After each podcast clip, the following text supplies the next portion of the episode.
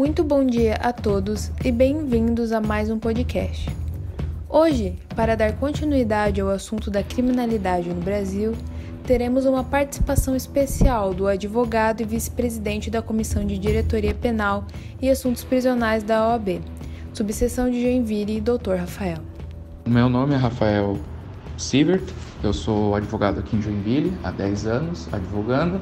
É, a minha área na, no escritório é a área de direito penal, com também é, envolvendo o Tribunal do Júri, né? Atuo também né, em outras questões relativas ao direito penal, bem como na questão de direito militar também, em procedimentos internos dentro da, da polícia. Atuo também em questões administrativas, em outros órgãos com relação a sindicâncias, procedimentos administrativos disciplinares, neste sentido. Certo. Como o doutor é advogado e deve ser frequente seu acompanhamento em relação ao atendimento jurídico aos detentos, como você descreveria a realidade desse direito ao atendimento jurídico? A realidade é, na questão do atendimento jurídico né, aos, aos detentos na, na região, falo mais especificamente da região de Joinville, ela é longe do ideal, porém nos últimos anos melhorou bastante essa, essa situação, tá? Por que, que eu digo isso? Há duas realidades bem distintas entre as questões que envolvem o Presídio Regional de Joinville e a Penitenciária Industrial de Joinville. É, a penitenciária possui um setor que ele acompanha tem um acompanhamento mais eficaz aos internos, né, com relação é, é, às questões jurídicas. Já o presídio, por conta da maior quantidade de detentos e pela maior, é, pelo maior índice de reincidência, o entra e sai de presos, essa situação ela acaba ficando um pouco mais morosa, digamos assim. É, é, é, é. Então, se o detento não está acompanhado de um advogado ou a família procura a defensoria pública, é, é corre-se o risco de ele acabar ficando mais tempo do que é o tempo necessário de cumprimento de pena dele lá dentro do, do sistema prisional, enquanto essa situação ela não é, não é revista. Infelizmente, essa não é uma realidade de Joinville, isso é uma realidade é, é, nacional, é, por conta desse do grande aumento né, do encarceramento é, é, no, nosso, no nosso Brasil. Ah, a terceira vara criminal de Joinville, que é a vara de execuções penais da comarca, ela faz um excelente trabalho, é, porque a quantidade de pedidos, a quantidade de movimentações processuais, ela é, é extremamente grande e assim e não é a não tem uma quantidade de funcionários adequadas para para essa atividade. Talvez necessitaria de um quantitativo um pouco maior de, de funcionários. Né? O Dr. João Marcos faz um trabalho bem interessante na, na, na, na cidade com relação a essa, a essa questão, em suas visitas periódicas ao complexo prisional, é, analisando como é que está a questão dos detentos, analisando a questão, as questões de saúde, analisando também as questões envolvendo os é, é, os, os, agentes prisionais, toda essa situação. Dr. João Marcos, a gente, tiramos o chapéu nessa situação porque ele faz um trabalho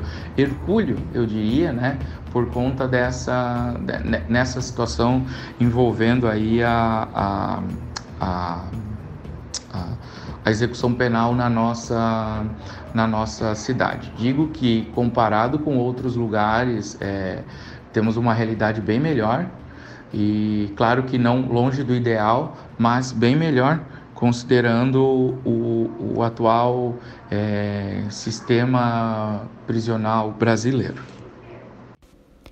Certo. E qual seria o maior fator de reincidência analisando a comarca de Joinville? É, maior fator, por vezes, de, de reincidência que a gente tem, tem notado, principalmente na nossa comarca, é uma questão um pouco até social, eu diria. Por quê? É, a gente nota, acho que início é interessante fazer esse contraponto entre é, o índice de reincidência do Presídio Regional de Joinville e o índice de reincidência da Penitenciária Industrial de Joinville. Né?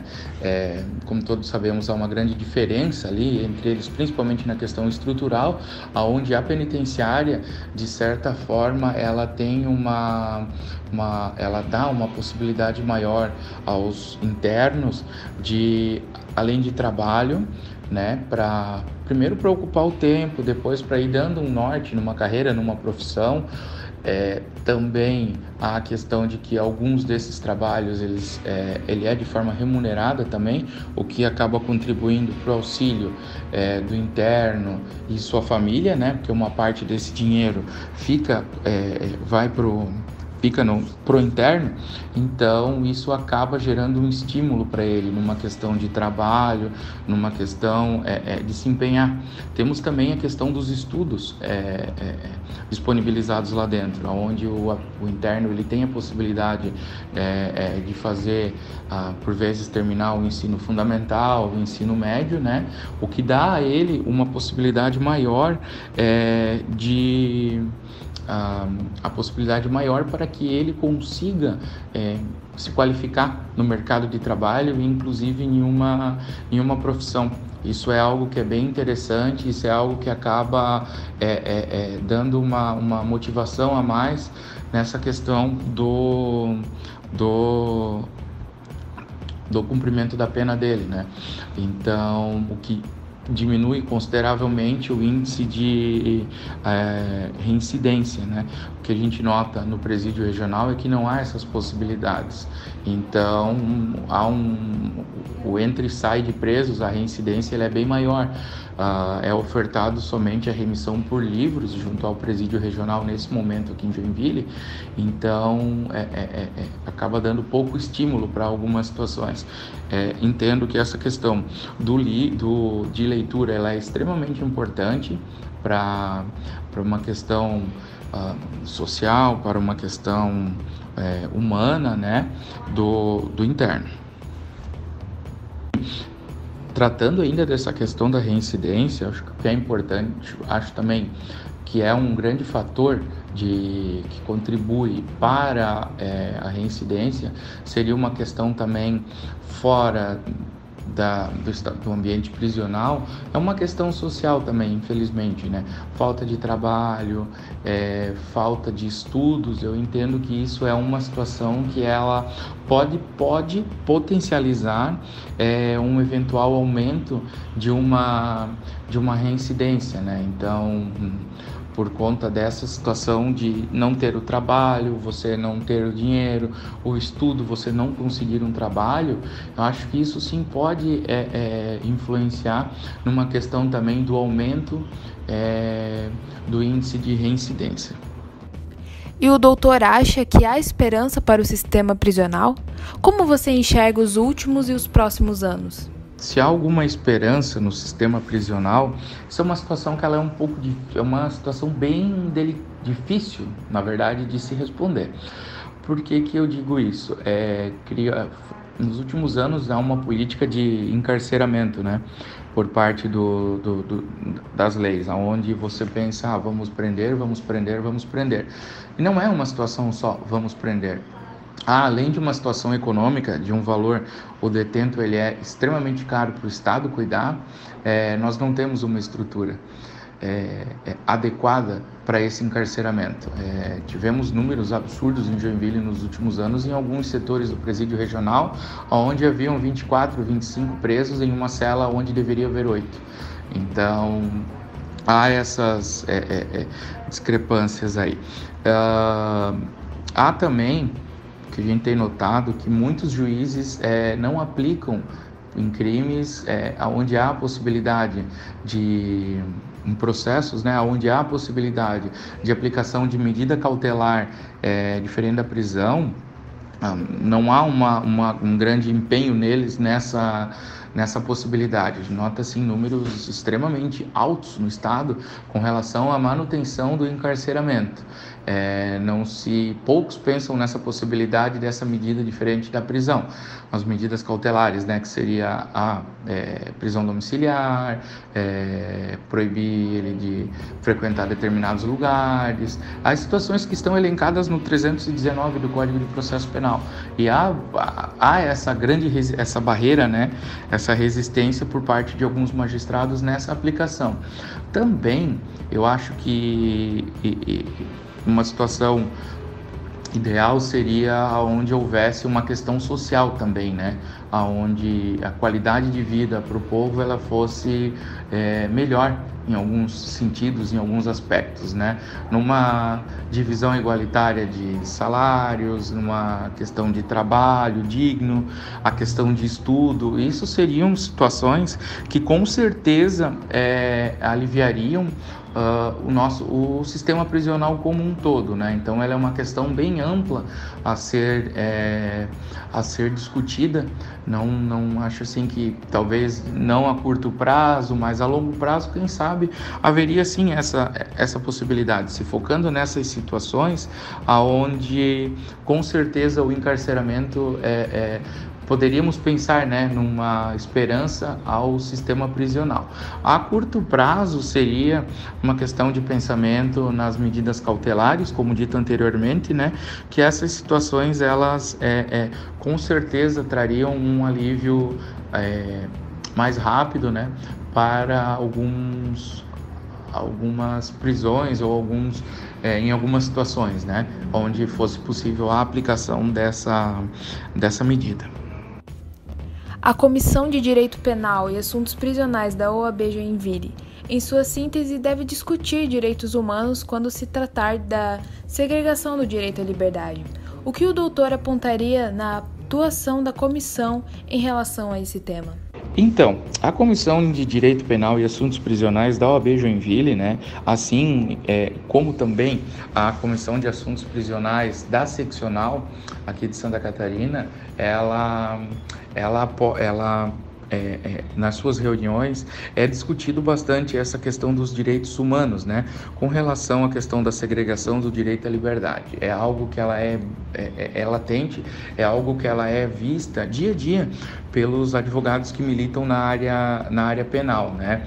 Como dito anteriormente ali, é, é, é, é uma questão, no, principalmente no estado, onde é, muitos magistrados é, é, não veem com bons olhos ah, o deferimento de uma, uma revogação de uma prisão, por exemplo, e a aplicação das medidas é, das medidas cautelares diversas da prisão.